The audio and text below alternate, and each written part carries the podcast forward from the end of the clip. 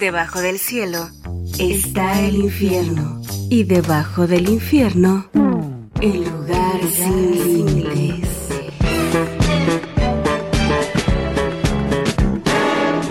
El lugar sin límites.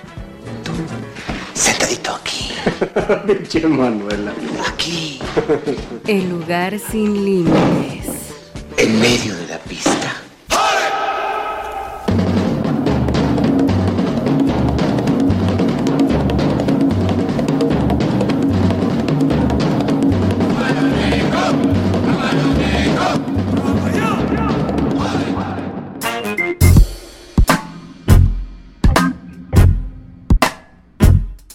Muchas gracias por escucharnos esta semana. Estamos de vuelta en el lugar sin límites después de algunas semanas en las que no habíamos estado al día, al tiro. Pero diles por qué, diles por qué. Pues ya estamos, ¿por qué?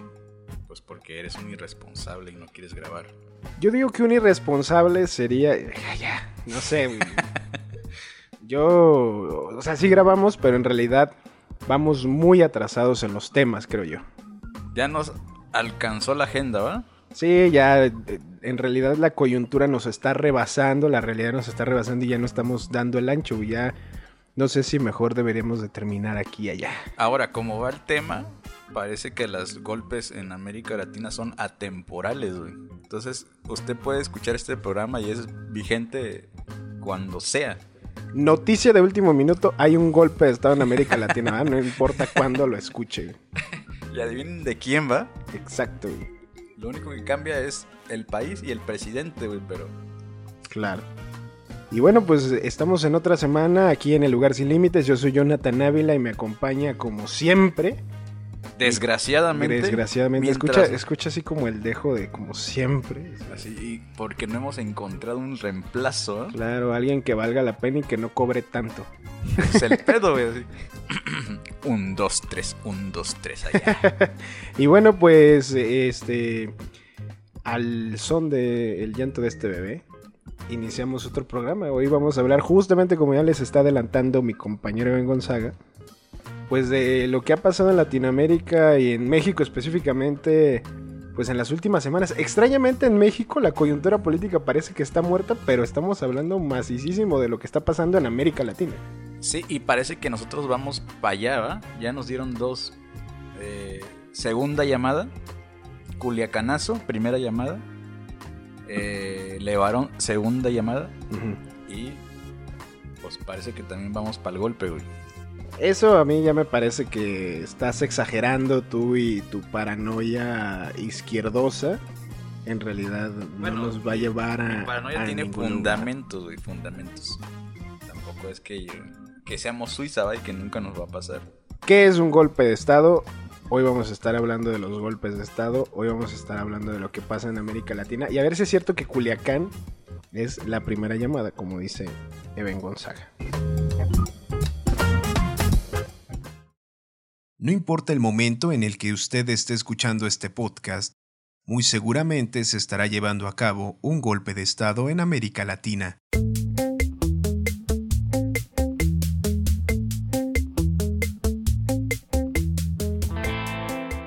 Mientras los sesudos analistas sociales ya vitoreaban el giro a la derecha en América Latina, las revueltas desde abajo han simbrado diversas regiones del Cono Sur, en donde algunos habían sentenciado a muerte a la izquierda. Mucho se les ha olvidado a esos sesudos analistas que quienes generaron esos gobiernos fueron amplios respaldos sociales de antaño y que hoy, sin un liderazgo desde las instituciones, han puesto el acento en el retroceso que se ha vivido en apenas unos años del retorno a la derecha en el gobierno. Con los vientos de la intervención soplando ligero en las fronteras mexicanas, no hay duda que nos encontramos frente a un nuevo panorama internacional donde es inevitable sacar a relucir el corazoncito marxistoide y los pensamientos pseudocríticos. ¿El capitalismo está en clara decadencia o son los ánimos rojillos los que salen a relucir? Estos acontecimientos de espontáneas revueltas en diversos países tendrán como consecuencia algún cambio profundo en la región. ¿Piñeira por fin ordenará la salida de Piñeira? ¿Qué tipo de crisis nos espera ante el aclamado fin del capitalismo? De la mano de Ben Gonzaga, Jonathan Ávila y, vaya novedad, sus posturas marxistoides, hemos de analizar los acontecimientos recientes en América Latina, donde no cabe duda que en las últimas semanas arde la calle.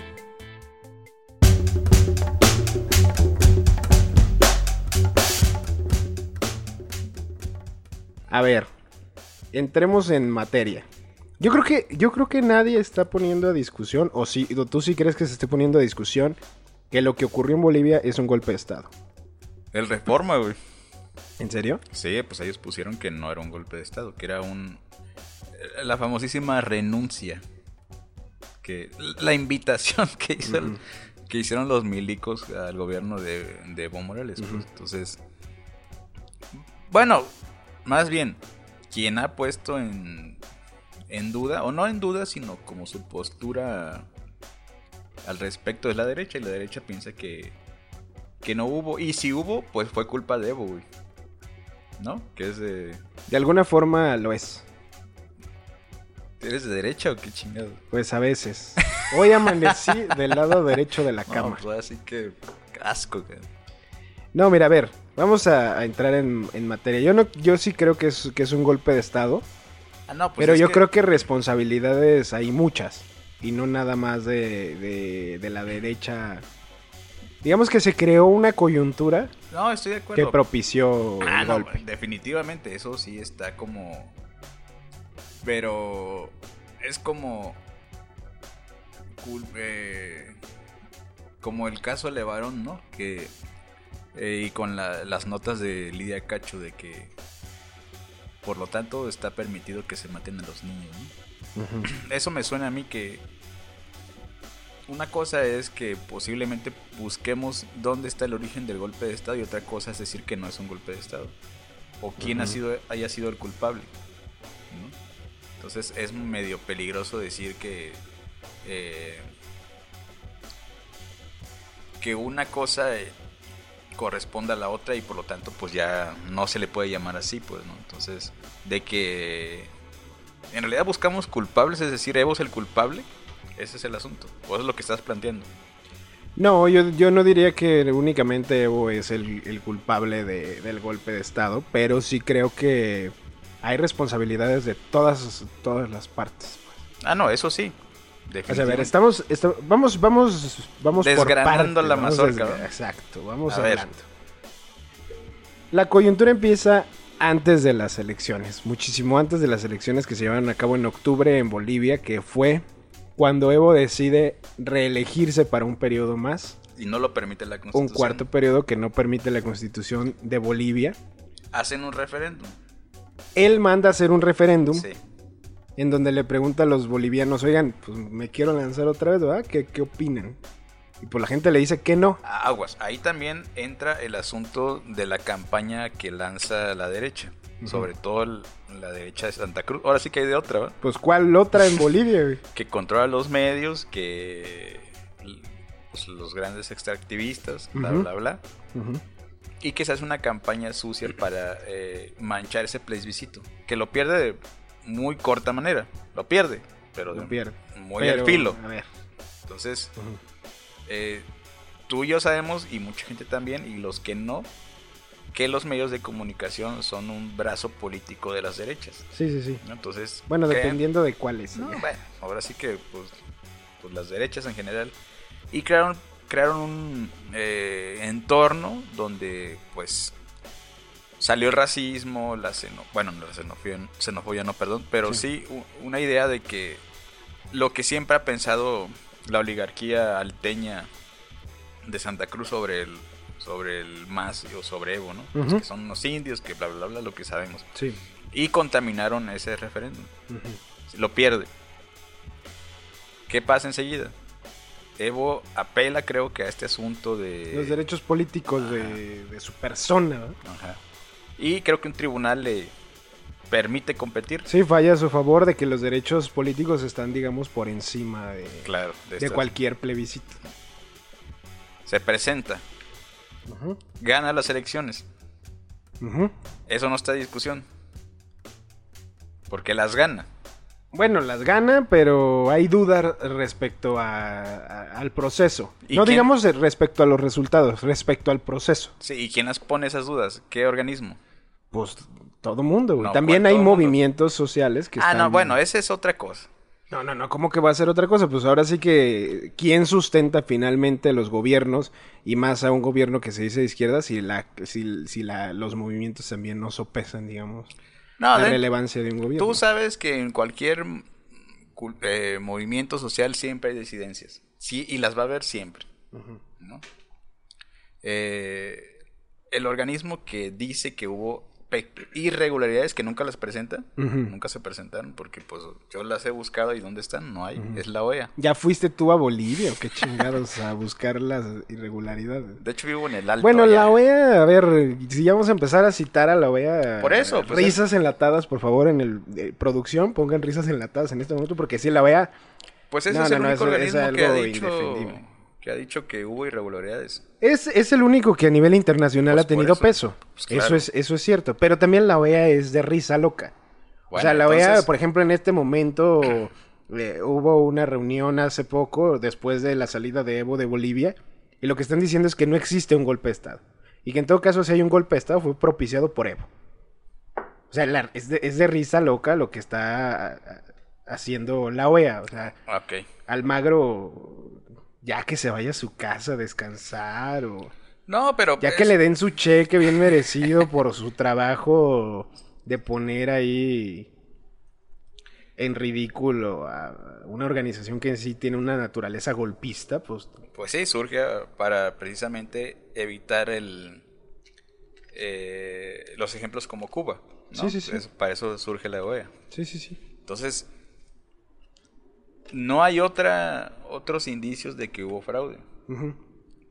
Es una falacia que sea irregularidades hay hasta en Estados Unidos, en la democracia que me quieras. Pero lo que sí hay es que en Bolivia ya hay, digamos, un desgaste también político. Eso sí. A la figura, y sí te doy la razón en ese sentido de cómo la, la derecha y la oligarquía ha minado la imagen del MAS, a la que se le suma, por supuesto, el desgaste de la figura política de Evo Morales frente a los movimientos sociales que algún momen- en algún punto lo, re- lo respaldaron.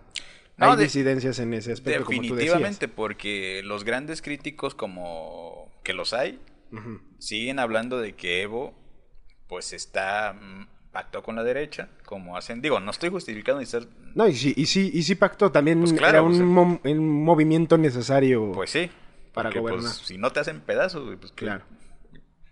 Entonces, eh, ¿qué es una cultura extractivista? Pues sí, ¿no? Digo, no es que A ver, pero ya Vayamos- lo estás ahí diciendo No, con no, dejo de. lo que pasa es que- Pues ya ni modo. No, pues no, ya ni modo, sino que hablamos de que Bolivia surge como un país minero desde hace más de cuánto te gusta. Desde la llegada de los españoles, Pero no solo minero, digo, también el gas y. los bueno, pues extractivista, naturales. pues. Sí, sí, sí. ¿no? Es una cultura eh, que es... ¿De dónde sacas los recursos para hacer las transformaciones necesarias? Digo que todo mundo, ahora que ya está en México, está aplaudiendo así como algunos números muy positivos respecto a su gobierno. Desarrollo Sí, económico. números- es ser pragmatismo, pues, este, Reducir la desigualdad, el analfabetismo y esas cosas. Y claro que lo tuvo que lograr a partir de esas medidas. Pues sí. O sea, es- es- Pero dándole también la espalda a, algún- a algunos eh, disidencias indígenas. Bueno, que ahora diríamos son disidencias indígenas. sí, Que definitivamente. tienen una perspectiva Eh, propia de cómo debería ser el mundo. Y sobre Sí, todo porque un- La disidencia habla de que hubo represión en muchos casos, que se impusieron cargos, que dirigentes del MAS rompían güey, eh, Sí, sí, sí. asambleas, que se... Cortar cabezas y poner a- adeptos. exactamente, entonces... eh, sí, hay un chorro de posturas en torno a qué se debe hacer como gobierno de izquierda, pues, ¿no? Eh, y en ese sentido es muy complicado. Ah, incluso Correa cuando llega hoy menciona que la disidencia es traición. Mm. ¿no? En un momento donde no solamente tienes que combatir con la derecha, que de por sí ya es complicado, sino a tu mismo entorno que pide y va a pedir siempre pues más. ¿no? Entonces, ¿para dónde se hace Evo Morales? ¿Cómo me estás preguntando? ¿O es de ahí como pregunta para el público? Así Pues también para, ¿verdad? no, pues para todos. No, sí. sí es como un asunto... eh, me recuerda esta frase de que en política no es lo que queremos, sino lo que se puede hacer. güey. Entonces, ¿qué, ¿qué se puede hacer? Sí tuvo esos alcances, pero a costa de qué, pues, ¿no? O sea, a mí no me gustaría juzgar la figura de Evo Morales. No, yo creo que... Porque de repente es muy fácil decir, no, pues sí, cabrón, traicionó las luchas. Bueno, ¿Qué esperábamos de una, un gobierno, un- una forma de gobierno institucional, Pues sí. estatal? Claro que hay contradicciones dentro de los propios gobiernos. muy estatales. cabronas, pues, porque tienes que enfrentarte con absolutamente todos. Entonces, eh, ¿con qué nos quedamos? ¿Con la traición a- hacia adentro de las luchas sociales? ¿Con los avances numéricos? Eh, Porque a la larga apostarle también a, a no gobernar con las oligarquías genera Ah. contradicciones tan... eh, Me, me voy a... O sea, me estoy yendo como por la onda de, bueno, y si hubiera decidido apostarle a basar por completo todo en, en- en lo que digan los movimientos, y los movimientos en, en todo caso es, bueno, rompamos con las oligarquías, rompamos con los empresarios, eh, te respaldamos, eso también a la larga va a generar un desgaste en el propio movimiento, es decir, debe de haber alianzas eh, estratégicas con la oligarquía para que no haya conflictos civiles internos como sí ocurrieron en otras partes de, de América Latina en donde, en donde la, por ejemplo, pienso en Venezuela, que creó una base social muy amplia. exactamente, sí, eso es lo que se ha dicho, ¿no? Que ahí Y- no se creó una base. Y, y, por ejemplo, eh, si no hubieran pactado con la oligarquía de Santa Cruz, Evo. Ya estuviera muerto. Sí, o sea, incluso ya hubiera una guerra civil mucho peor de la que... Ya hubieran los demás movimientos sociales No hubiera habido, digamos, cierta estabilidad económica, crecimiento, reducción de la brecha de desigualdad, porque la derecha no te dejaría. Pues claro, porque a ellos les convenía como está, ha estado siempre, pues, Sí. porque son los grandes ganadores de este asunto. Que de hecho eh, llama la atención también, por ejemplo, que su opositor más fuerte, que no es Camacho, digamos, el, el que le llaman el Bolsonaro boliviano, sino más bien este que quedó en segundo lugar, Sí, porque en realidad él es un expresidente. Sí, sí, sí, que es eh, de hace aproximadamente... ¿Cuánto llega Evo al Morel? Evo creo que llegó en 15 años, 2006, 2007 o, Unos o 10, en 2005. 14 años, por 10 o 12, no Sí, sé. es por, por ahí. Y escuchamos cómo llega, ¿no? Por este asunto de la guerra del agua, los movimientos sociales. Sí, sí, sí. La eh, guerra del gas y la guerra del agua en, en Exactamente. Bolivia. Entonces, realmente es un periodo muy corto para hacer grandes transformaciones. El problema, Y las hizo. ah, bueno, sí, y ni tanto porque pues, Sí. pues salió huyendo, pues, ¿no? Eh, esa es la gran, según yo, y, y también creo que tenemos que mirarnos en este espejo. Porque, bueno, ya sabemos que Andrés Manuel obviamente no es... Hay un grupo ahí medio que se podría llamar de izquierda. Andrés Manuel no es Lenin, ¿verdad? y no Moreno. Y no Moreno, sí. O quizá, ¿verdad? Eh, ¿Cuánto tiempo se requiere para hacer transformaciones, pues, cons- eh, profundas, pues, de que se empiecen a dejar las bases para salir de un sistema? No, es que además sí tienes que simbrar por completo al sistema si quieres que haya cambios profundos. O sea, es- yo creo que esto, es, esto tampoco lo entendemos quienes a veces estamos en los movimientos, que hay que sí hay cuestiones en las que se debe decir, bueno, hay cosas que tenemos que ceder. ceder. O, o- y ya no solo hablo en, en la onda de la negociación con la derecha, o sea, si hubiera incluso una confrontación con la derecha, hay ciertos riesgos que tenemos que asumir. O sea, un cambio profundo no pasa por una onda pacifista, pues. Digo, al- a menos de que era como escuchaba, me parece hoy en la mañana, pues ningún gobierno neoliberal ha tenido un mal fin. O sea, las democracias que llegaron a América Latina, digamos, fueron o por plebiscitos o por se cedió el poder a las democracias, pero en realidad nunca se rompió ese sistema. Estamos ya en este momento en la ruptura de un sistema, que es el sistema, el- digamos, la forma neoliberal en el sistema capitalista, en donde a huevo o, o a fuerzas tiene que ser un momento crítico, pues. Tiene que haber crisis. Y eso muchas veces no lo pensamos. Pensamos, ah, ya ganó un gobierno de izquierda y ya todos vamos a abrazarnos, agarrarnos las manos y... No, No, eso te no vas a sembrar y Eh, tocar poderes cabroncísimos. Es precisamente lo que se dice tomar el poder, ¿no? Y eso es lo que no se ha logrado. Claro.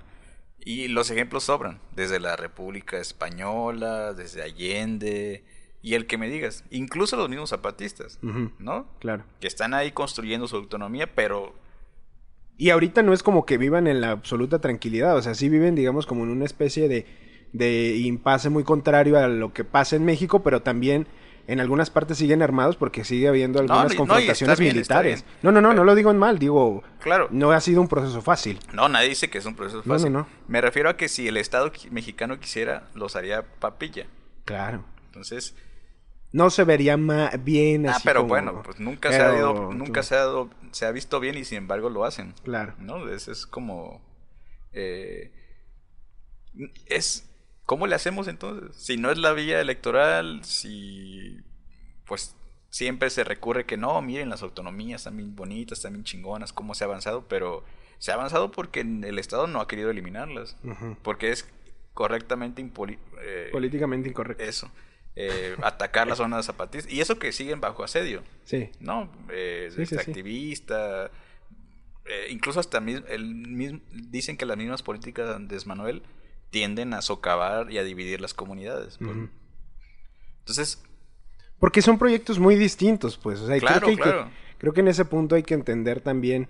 Porque hay gente que quiere, digamos, como decir, ah, ya llegó un gobierno de izquierda en donde entonces ya no se debe de eh, ver mal a los zapatistas, ¿no? Cuando en algún momento se hizo como esta división entre o estás a favor de los zapatistas o estás a favor de Andrés Manuel. las falsas dicotomías, ¿no?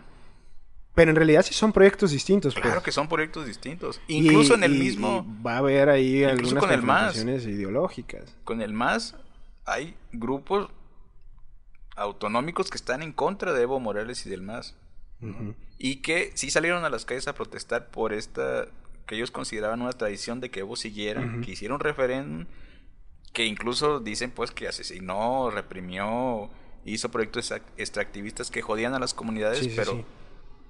Sí, uno de los grandes conflictos de, de Bolivia y que también vino mucho a la figura de Evo Morales fue la famosa carretera del Tipnis, exacto. que es como un- poner una carretera como en un gran área protegida, Ajá, que- además que está, son comunidades este, originarias, para hacer carreteras justo para, para estas empresas extractivistas o para llevar los recursos de estas grandes empresas. Es el- lo que se conoce como el progresismo, pues, ¿no? Sí, sí, sí, Peca- o como el transísmico, por sí, ejemplo, como la el zona maya. maya. Sí, sí, sí. Eso es el gran problema. Si es de dónde sacamos los recursos para llevar a cabo. Es todo un, un- una discusión muy cabrona, pues, ¿no? Que históricamente, claro que ellos tienen razón, porque históricamente siempre los han abierto a la chingada, pues. El progreso ha significado atazo, destrucción, muerte, hambre, pues lo que conocemos. Por ejemplo, y ahorita que estamos hablando con América Latina, ¿cómo echan a, ¿quién echa atrás las medidas de Lenin Moreno? ¿Cómo? El alza de los combustibles. Ah, Son los pues, grupos indígenas que llegan a las ciudades y con el apoyo Y, el, y los movimientos obreros, los maestros, También. los transportistas, que ya con que pares el pinche transporte ya deshaces también un chingo las ciudades. Pero en las asambleas decían, bueno, ya logramos esto, vamos a tumbar a Lenin Moreno. Y dicen los grupos indígenas, no. Para nosotros esto no es importante. Porque llegue quien llegue, Sí, la cosa... va a seguir siendo lo mismo. Nosotros somos los perjudicados, pues, ¿no? Y lo mismo está pasando en Argentina. Se vota por una persona que también es como una especie de centro... Centro izquierda, muy a la Andrés Manuel. Ajá. Y que va a encontrar en su seno grupos radicales, Sí, sí, sí. Sí. ¿no? Entonces, ahí está faltando saber cómo aglutinar o hacer un cambio, transformación. Yo pienso que, como dice el clásico, es- estamos frente a... En realidad estos son gobiernos de transición. O sea, no...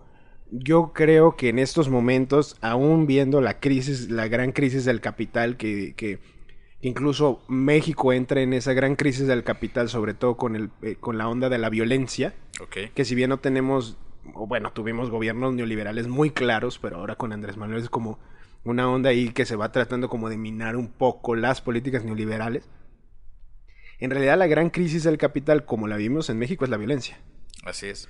Y, la vemos más clara en Bolivia con estos golpes de Estado, con Bolsonaro en Brasil, con Macri y sus políticas del FMI que llevaron a la debacle a la economía argentina, o el mismo Chile, por ejemplo, ¿no? que ahí sí hablaban estrictamente de ya no queremos el neoliberalismo, o sea, el, laboratorio del neoliberalismo ya no sirve, ya no funciona como, como muchas veces dijeron los derechistas de vean a Chile, está muy bien y no sé qué. Y el es el paradigma, ¿no? Exacto.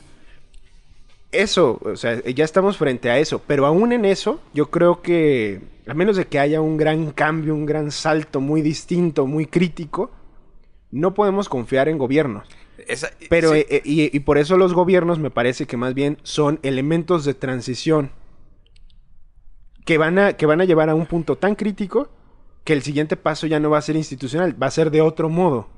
Parece ser violento, ¿no? Sí, o sea, de que va a ser violento. Tú lo acabas de decir hace rato, o sea, estas ondas de las llamadas de atención de Culiacán, el caso de los Levarón, aunque parece que todo está bien en la transición mexicana. No, está durísimo. Está mal pedo, o sea, que no nos sorprenda, por ejemplo, el aumento en los homicidios, el aumento en las desapariciones, el punto crítico en, la violencia contra las mujeres, lo que pasa con las muertes con los periodistas, muertes de, de, activistas o de líderes indígenas o de, o de personas que, que, digamos, pugnan por el medio ambiente, aunque institucionalmente el tema sea no vamos a reprimir a la gente, que no se nos olvide que, México es tan complejo que existen gobiernos locales y estatales y otras autoridades que siguen siendo como aliados o parte de ese, de ese sistema, pues.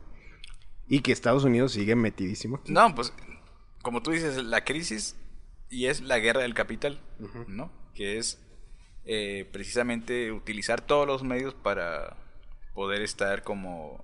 Eh, y entonces, ¿cuál es la solución? Porque pues ya vimos que, ya vimos que los gobiernos. Hoy no traje mi bolita de cristal. ya vimos que los gobiernos como Chávez, como lo continúa Maduro, Lula, Dilma. que son gobiernos de transición como tú dices y que se supone que iban a poner las bases para fomentar otro tipo de gobierno o de relación entre gobernantes y gobernados, pues han fracasado. Entonces, ¿dónde podemos poner ahorita que si bien es cierto que se sigue demostrando que con la unión de la gente, como el caso de Chile, que puede llamar una huelga general, como el caso de eh, los grupos indígenas y obreros y campesinos en Ecuador, como el caso de las urnas en México, en Argentina, se pueden tumbar este tipo de gobiernos de derecha o neoliberales o que trabajan para el capital, siguen regresando porque siguen teniendo pues los medios, el ejército, el dinero, absolutamente todo. Entonces, ¿cuál va a ser como la zanja que... O sea, ¿tú cuál qué ves como que sea la... Ahora sí que lo de siempre, ¿va? La vanguardia del... Que puede como... Parece inevitable una confrontación, pues que definitivamente va a ser sangrienta, o lo ha sido. y es que ya está, pues. o sea, ya la confrontación ya está, o sea, mucha gente que ahora habla de, es que la polarización está ah, polarizando, pues. Andrés Manuel y no sé qué, también son síntomas, o sea, un momento en el que hay que decantarse por, ahora sí, de qué lado ponemos el pie. No de decir, ah, yo me voy con Andrés Manuel y voy a apoyar absoluta y ciegamente todas sus... No, no, no, más bien es como de, a ver, nada más echémosle un ojo a lo que está pasando en todo el mundo y nos vamos a dar cuenta de que en realidad ya estamos en una situación ahí dicotómica, contradictoria, en donde ya incluso ni eso es suficiente, pues. No, bueno, aquí en México eso sí es, ha sido un discurso de la derecha eh, pugnar por el rollo de la, de la confrontación y la división, porque eso es como que han encontrado ese filón mediático como para ir metiendo de lo que pasó con Evo. Cuando pase algo, van a decir quién tuvo la culpa. Andrés Ah, porque ese güey llegó y nos empezó a dividir cuando... No, o sea, la confrontación incluso viene desde el, si tú quieres, desde el 2006. No, la confrontación viene desde el asunto... O el 68. De, clase, pues, ¿no? Sí, sí, sí los desposeídos con los que tienen o no tienen. Ahí, ni modo que el neoliberalismo no dividiera. No, claro, pues Está diseñado precisamente para dividir y de manera real, pues no discursiva como se está tratando de... Eh, o mediática, pues. Entonces, eh, ¿dónde está el... ¿Dónde está la vanguardia o pareciera que es una lucha permanente. Bueno, tienen razón los clásicos, ¿verdad? Es una lucha permanente, así de... Un fantasma recorre el mundo, ¿va? América Latina, es Sí, el sí, fantasma del... Pues es que es eso, o sea, estamos viviendo justo esos, esos, esos puntos. No, no estamos descubriendo tampoco el hilo negro. Ah, no, no, pues o sea, estamos hablando sobre la... O sea, es, es algo que ya leímos 10 veces con Sibek y esas cosas, ¿va? Así de... Bueno, o sea- él, él habla, por ejemplo, de que cuando le preguntan sobre dónde está el foco de las eh, de las vanguardias, o no, esa palabra es como muy de, de clases de economía y Muy de- marxista-leninista. Exactamente, ¿no? Pero él habla de los grupos indígenas y de las feministas, Mm, sí. ¿no? que son grupos combativos que han estado eh, poniendo el ejemplo hacia dónde tirar, pues, ¿no? Que parecen actualmente como los movimientos más organizados, o sea, que han- salen a la calle y mueven. Mira, imagínate Evo, que tuvo tanto en el poder y que haya salido por pies, eso te demuestra que no hay un trabajo de base. No hay un trabajo que te defienda de, estas situaciones. Sí. Y lo mismo está pasando con Morena, creo, que Morena está en sus luchas o intrigas palaciegas Ujú. y no está creando una apoyo. Está desmovilizada la, la sociedad. La gente está desmovilizada desde que llegó Andrés Manuel porque parece como que ya llegó Ya- y ya ya, lo pusimos, todo, ¿no? ya, ajá, ya, ya Ahora sí- por fin. Que dijera Gael García, para eso los pusimos ahí. Ese Pa- gran teórico. Exactamente, el, el gran luchador social. Sí, ¿no? sí, sí. Entonces, Pero es que no es solo eso, o sea, yo ahí, por ejemplo, sí estoy de acuerdo co- con, con Sibeki por eso decir, estos son gobiernos de transición, porque estos gobiernos ya no representan absolutamente nada, pues. O sea, ya lo que se, lo que, a lo que podríamos aspirar es más bien a la, a la creación de una base social autónoma a este tipo de gobierno. y, y llaman normalmente a desmovilizarse. ¿no? Entonces no hay. Lo mismo pasó con Lula. ¿Cómo después de tanto tiempo llega eh, Bolsonaro? Entonces sí hay. eh, la historia o, o el estudio de estos asuntos sí es importante, pues, porque. ¿Qué es lo que queremos y a dónde necesitamos llegar? Bueno, y a mí, eh, por ejemplo, también me parece muy sintomático y creo que es algo que no estamos viendo porque regularmente Es que hay mucho ruido, ¿no? la izquierda sobre todo mira mucho a América Latina, pero lo que está ocurriendo también en Estados Unidos en función de esto que estamos hablando también es bastante interesante. Pues O es sea, que ahí se dictan muchas directrices sobre lo que sucede en América Latina. Sí, pero yo creo que incluso están pasando cosas más interesantes que no ocurrían hace mucho. O al menos no, yo, yo, yo no tengo, digo, también estoy muy joven, pero yo no sé de algo así que haya ocurrido. Digo, están los Panteras Negras y toda esta onda de izquierda del No, la tradición en Sí. América, digo, en Estados Unidos de izquierda es Incluso los anarquistas que llegaron a vivir en Estados Unidos. No, claro, claro. Pero me parece que en función eso de no crear base, fue también lo que, lo que minó, digamos, al Partido Demócrata. O sea, el, el desaprovechar la base por estar negociando con el establishment gringo, las grandes corporaciones, un- una izquierda más eh, socialdemócrata, pero sobre todo con esta línea como de, de aliada del neoliberalismo, creó una base social muy encabronada con el establishment gringo, digamos, las grandes corporaciones, que hoy son el caldo o la carne de cañón de Trump. Sí, o que simplemente no existía esa base social.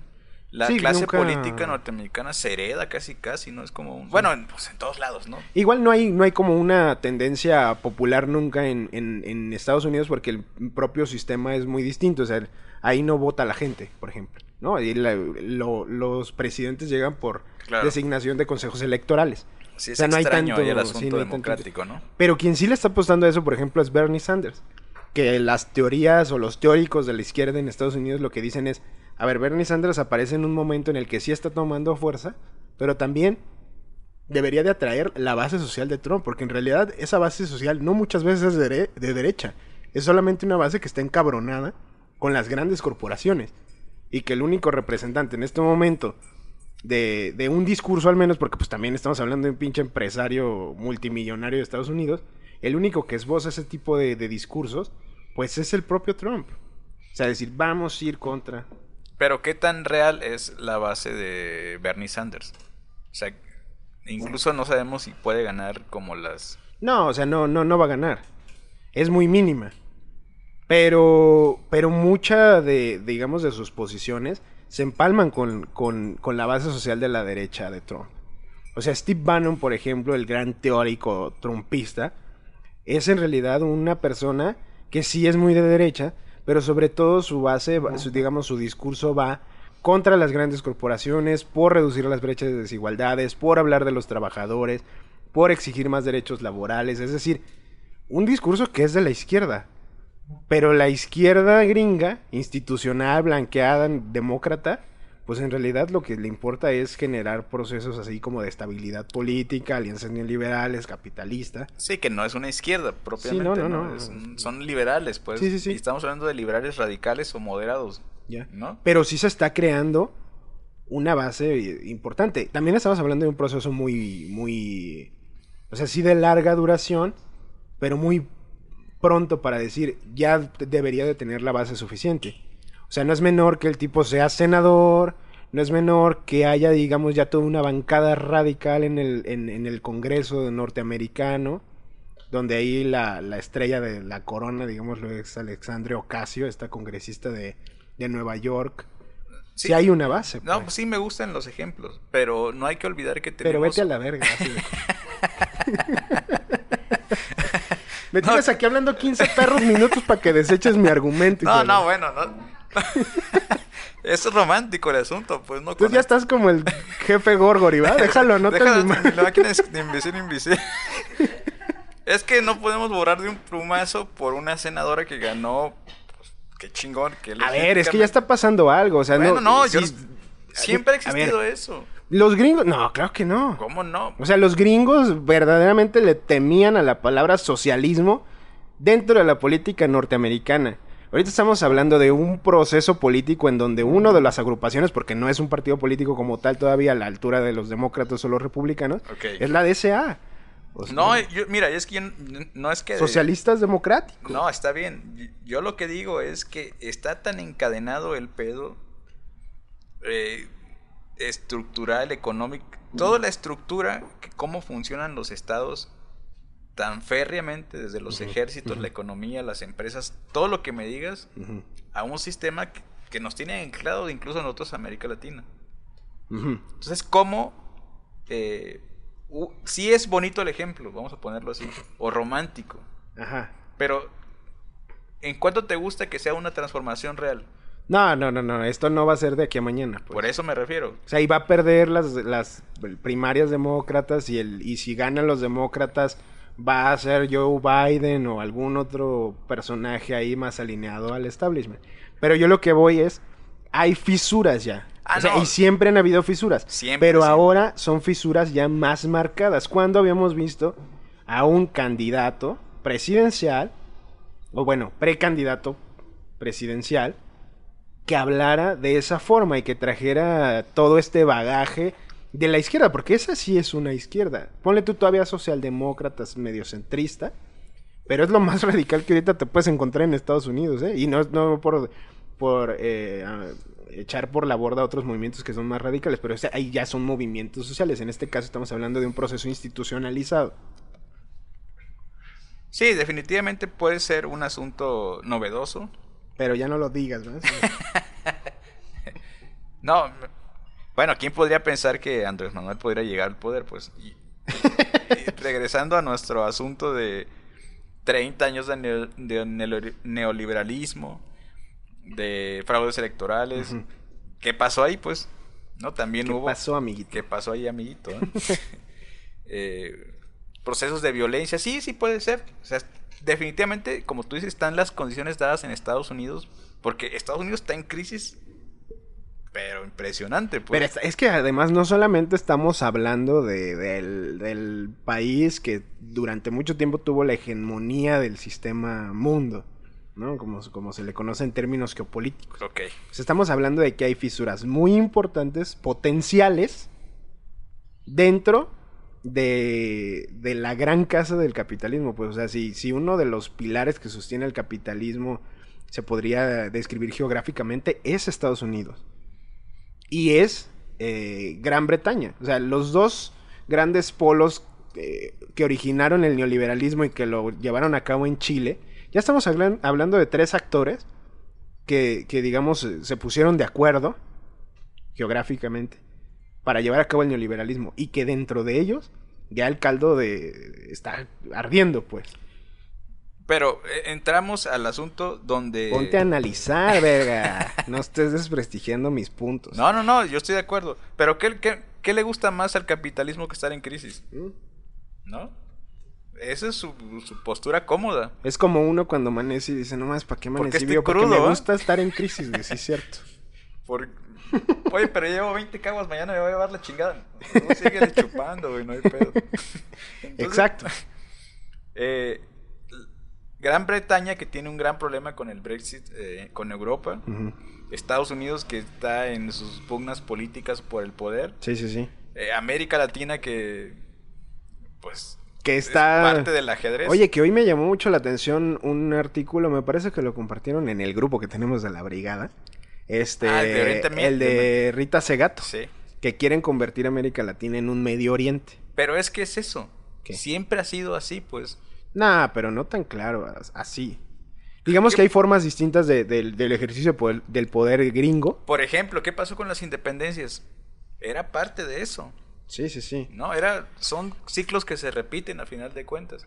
Digo, también podemos entrar en un asunto de que nos mueven los siglos y de que estamos manipulados y que nos... El, cómo estabilizar gobiernos y esas cosas. Y es para sacar los, los radicalismos más a tronar. Incluso, por ejemplo, es lo que dice Sibeki en la lectura de lo que está ocurriendo en Bolivia, que dice, a ver, no hablemos de golpe, todavía. Porque la idea de hablar del golpe, lo que busca es la confrontación civil. Claro, que ya él, se está él- dando. él- él dice, lo que, lo que a esta pugna quiere es que en realidad dentro de las propias naciones, pongámoslo así, se den las pugnas internas. Y hablar de un golpe es confrontar a la misma ciudadanía entre los que están a favor de Evo y entre quienes están a favor de la nueva presidenta que salió de yo no sé dónde. ¿No? O sea, incluso Acuérdate que tenemos para sacar personajes... la Guaidó boliviana, ¿va? O la Juanito, lo que sea. Siempre hay un vergas ahí que va pasando y dice, oiga, que usted quiere ser sí, fácil. sí, sí, sí, sí, sí. Entonces, eh, eh, Ese no es el debate, ¿no? O, o más bien esa es la agenda. Ese es, es, es un poco como también lo que dice Osvaldo Zavala cuando habla de la violencia en México y de cómo Ah, se ha tratado la guerra de, contra el narcotráfico. Es decir, si nos sumamos este tipo de discursos, en realidad lo que estamos propiciando es ese Abonar, discurso claro. oficial que quiere seguir incentivando la violencia y que la izquierda incluso también se suma a eso. Y que Discursivamente digan y- que y es le está la haciendo- división, la lucha, el- que son violentos. Incluso entre los buenos y los malos. O sea, los narcos son malos y entonces hay que acabarlos y, a sale, todos. y se sale perdiendo porque quien controla los medios, pues ya sabemos quiénes son. Y esas narrativas son, pues, caldo de cultivo para la represión, para el... Exacto. Bueno, ya acabamos, vámonos, ¿verdad? Sí. Bueno, ya resolvimos el mundo. Tomen nota. ¿Con, Eh, qué, ¿Con qué cerramos? Nunca podemos cerrar estas cosas, pero ¿con qué nos podemos quedar de este? A mí me gusta la idea de que ya estamos hablando, bueno, ya tiene mucho rato esto, pero ya estamos hablando ya más seriamente de la agonía y del, al menos del neoliberalismo. ¿En serio? ¿Cómo que en serio? Pues sí, yo no veo por dónde sea la agonía. Más bien, eh, sí puede ser como un... No del capital, ¿eh? Ah, bueno. No del capital, yo estoy diciendo el neoliberalismo. Es como la etapa última. La, la última, la siempre y permanente crisis, ¿verdad? Claro, o sea, el, el neoliberalismo también llegó a partir de una crisis. De Sí. golpes de Estado, de momentos violentos. Según Marx, pues es... eh, Y, sí, o sea, siempre hay crisis que le benefician al capital porque en realidad son reestructuras propias. O sea, incluso ya la izquierda crítica, bueno, la izquierda es regularmente crítica, pero no, pues no todo. los críticos, digamos, de la izquierda, en todo caso, del 68, por ejemplo, dicen que también es un reajuste. Y que el 68 también propicia de alguna forma que... Ustedes lo que quieren es un puto amo, ¿verdad? Exacto, o sea, y que se regenere el capital y entonces lo que ocurre es que la idea de la libertad que tomó la derecha, por ejemplo, como lo decía Correa ahí en esa super entrevista con este gran teórico de la derecha que es Leo Zuckerman, ese gran rock and rollero, este, confunde la...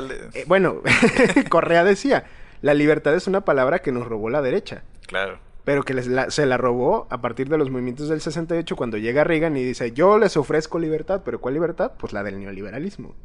El libertarismo de a la verga el Estado y en realidad lo que queremos es que premien las grandes empresas y que se apropien de todos los bienes estatales y bla, bla, bla. Exactamente. eso. Ahorita, ¿qué amo buscamos, güey?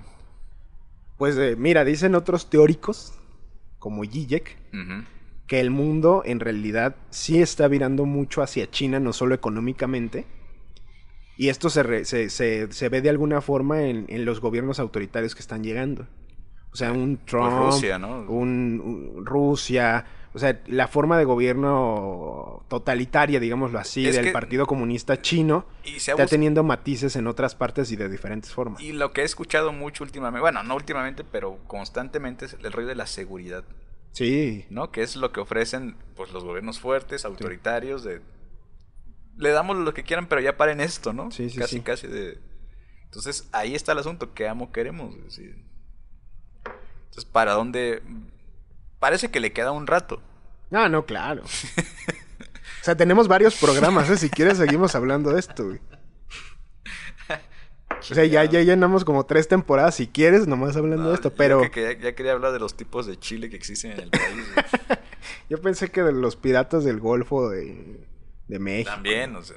Ya debemos prometer un programa más tranqui, güey, porque de repente ya estamos peor Sí, que Aristegui que, de... si nos está escuchando el doctor, también que ya venga y que ya hablarnos de otras cosas. ¿Cuál doctor? Porque ya tenemos Eh, puros ah, doctores, puros doctores, ¿verdad? Los únicos que no avanzamos en eso somos tú y yo, güey. Sí, no, hasta el, ahorita me estaba acordando del doctor, ¿cómo se llama este? El doctor, eh, ¿Jacinto? el doctor Jacinto. Que ya nació con título y todo. Hasta la comandra ya va a ser doctor en un Sí, ya. tiempo estos para acá. Ya, todos van a la pinche vanguardia y nomás tú y yo en la retaguardia. Exacto. Pero me gusta la retaguardia, fíjate. Tú Sin porque te gusta este tipo revueltas, y te gusta estar en la retaguardia. Exactamente, güey. No a, mí, como- a mí también me gusta hasta atrás. Siempre que me trepaba un camión, hasta atrás, güey. Siempre que me sentaba en un salón, hasta atrás, Sí. güey. De ahí se ve mejor todo, güey. Y ahí uno se puede reír, reír, perdón, reír de la, de la vanguardia, güey. Pues a ver si luego hablamos también con mi manolita para vaciar botes del fútbol, el deporte, Pues, cosas. no la necesitas Dato porque nada más te güey. veo destapar botes alegremente. No necesitamos a mi manolita para vaciar botes, ¿verdad? Dejó buena escuela. Eh, por ejemplo, en Chile yo no había visto, bueno, sí había, sí había sucedido, pero muchos jugadores de fútbol han eh, eh, incitado a la población a sumarse a las luchas. a- Sí. Ahí hay una cultura política pues más... Sí, más arraigada. ¿Cuándo vas a ver aquí a fuerte. Pulido o chingados es de los mexicanos? A Chicharito. Espinosa. Ah, no, ya te iba a decir yo cantantes porque también está mi líder revolucionaria chilena, Mon Laferte, güey. Ah, ándale. O, O Laura como Ricky Zapata. Martin. ¿no? Ah, nuestra- no, Laura Zapata, no, por favor. Que le dijo, cállate gorda a, a, a Citlali Hernández en Twitter, güey. No, no, no, es que sí de plano estamos, pero sacando. Es como cuando haces ejercicio y sacas el sudor, pero dices, no. güey. Sí, no, oye, ya. Ya basta de confrontaciones. Mejor mate a un burguesa, ya. No, pues no, así que nos van a sobrar. No, es que hasta- ese es el asunto. Eh, que venimos de una, de una confrontación, si bien no de ciudadanos, sí violenta, pues, ¿no? Que ha habido, eh, pues, un reguero de cadáveres, de desaparecidos, de sangre, de muerte, que también dices, puta, ya, basta. Es que lo que la- las crisis quieren y por eso se propician de esa forma es que la confrontación sea de abajo. Para que mientras tanto los de arriba se estén poniendo de acuerdo de cómo generan la solución. Y creo que es ahí lo que, lo que ah, al menos leyendo, por ejemplo, a Becky me, me hace como mucho, mucho Por eso no, es- acuerdo. no pues. está tan descabellado el culiacanazo o los de Levarón, ¿no? Que son como Sí, o sea, si tienes, la, si tienes la confrontación entre la gente de que si lo hizo mal, que si lo hizo bien, pues mientras tanto ya se te metió hasta la cocina el FBI, que ahora no es nada nuevo, ¿eh? O sea, el plan Mérida, que hablan desde cuándo tenemos a los gringos armados aquí metidos en el país, pues desde hace mucho. Muchísimo, pues toda la, ver, toda la vida. Sí, sí, sí. No, bueno, sí, eso sí. Pero ya más claramente, institucionalmente, pues plan Mérida con Felipe Calderón. Pero bueno, O, o también podríamos hablar sobre el arte y la violencia, ¿no? Que también es otra beta ahí. eh, si quieres ahorita hacemos una lista ya. Bueno, pues les agradecemos mucho que nos hayan escuchado en esta diatriba. Yo estoy seguro que mucha gente no va a estar de acuerdo en lo que acabamos de hablar. Nunca está, Ahí- cabrón, ya quedamos. Para que- las tres personas que nos estén escuchando, que nos manden un tuit así de ya no los voy a escuchar nunca más porque ya resulta que sí son de izquierda y defienden a AMLO y esas cosas que... Bueno, ya veremos a ver qué, qué nos dicen. Bueno, Pues muchas gracias por escucharnos. Yo soy Jonathan Ávila Ben Gonzaga. y nos escuchamos en la siguiente.